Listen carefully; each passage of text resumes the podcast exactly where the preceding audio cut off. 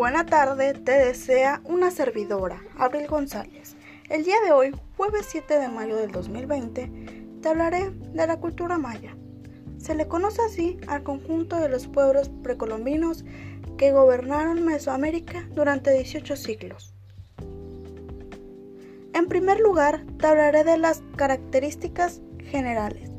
Se estableció a partir del abandono del nomadismo y el desarrollo de la agricultura, cuyos productos constituyeron durante siglos el fundamento de la dieta, la cual se conforma de maíz, frijol, calabaza, chile, entre otros.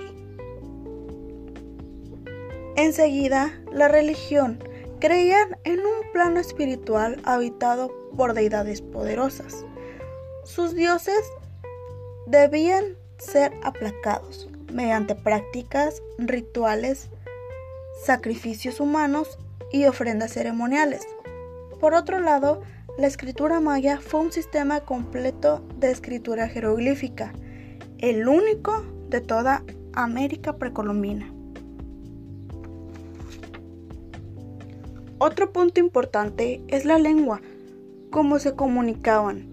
Es una lengua autóctona de la península de Yucatán al sur de México Pertenece al cuerpo de sobrevivientes de las lenguas mayenses.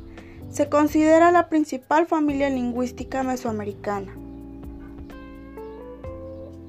Por último, hablaré de la vestimenta, la cual era simple con predominación del algodón y de las telas largas, como faldas en el caso de las mujeres.